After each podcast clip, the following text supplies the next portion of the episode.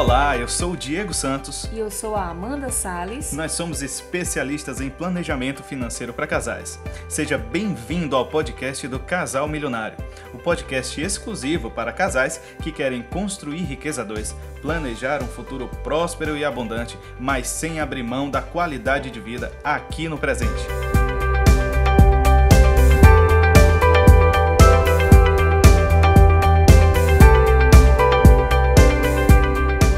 E aí, lembra daquela fase do namoro ou então do começo do relacionamento, quando boa parte do dinheiro de vocês era destinado para lazer e para os programas românticos?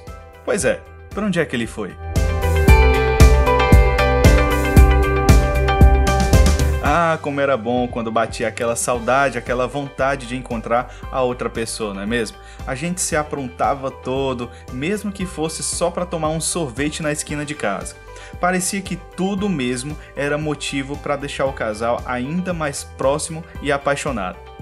É, só que aí vocês casaram, passaram a assumir muitas responsabilidades financeiras, parece que do nada a festa acabou.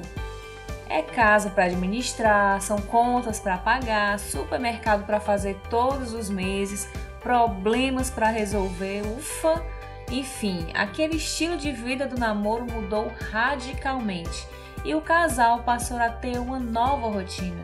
E nessa nova rotina é bastante comum o lazer e aquelas pequenas saidinhas serem deixadas de lado e até esquecidas pelo casal, porque afinal parece que eles têm coisas mais importantes para cuidar.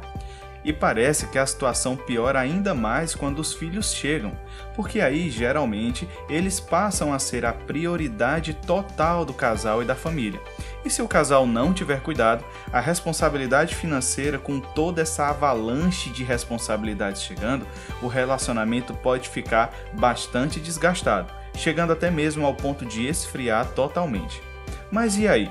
Como resolver isso de uma vez por todas e nunca deixar o relacionamento esfriar? Olha, uma dica importante é reservar uma quantia mensal do orçamento exclusivamente para as saídas a dois. Ah, e eu quero deixar bem claro que nós não estamos falando aqui de lazer com os amigos, reuniões em família ou saída com os filhos, e sim pelo menos uma saída por mês para o casal sair da rotina e namorar de forma mais reservada, exatamente daquela forma que acontecia no namoro. Ah, e não importa quanto tempo de relacionamento vocês tenham, tá? Sempre vale a pena reacender e fortalecer a chama do amor em vocês. E o dinheiro é parte fundamental nesse processo.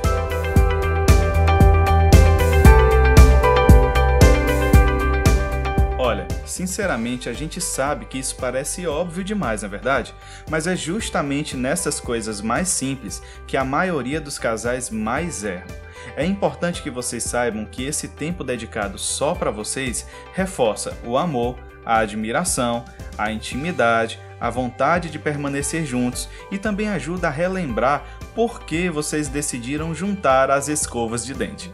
Na maioria das vezes, o casal deixa de ter esses pequenos momentos de intimidade por pura falta de organização financeira e acabam usando aquela velha desculpa do ah, a gente não tem mais dinheiro para isso. Olha, se vocês passarem a reservar religiosamente lá no início do mês uma quantia específica de acordo com a realidade financeira de vocês, dificilmente o relacionamento vai entrar em desgaste. Ah, e aqui vale deixar uma observação muito importante. O dinheiro deve ser separado no começo do mês e não no final do mês. Porque se vocês deixarem para sair apenas quando sobrar e se sobrar algum dinheiro que venha do orçamento, não vai dar certo.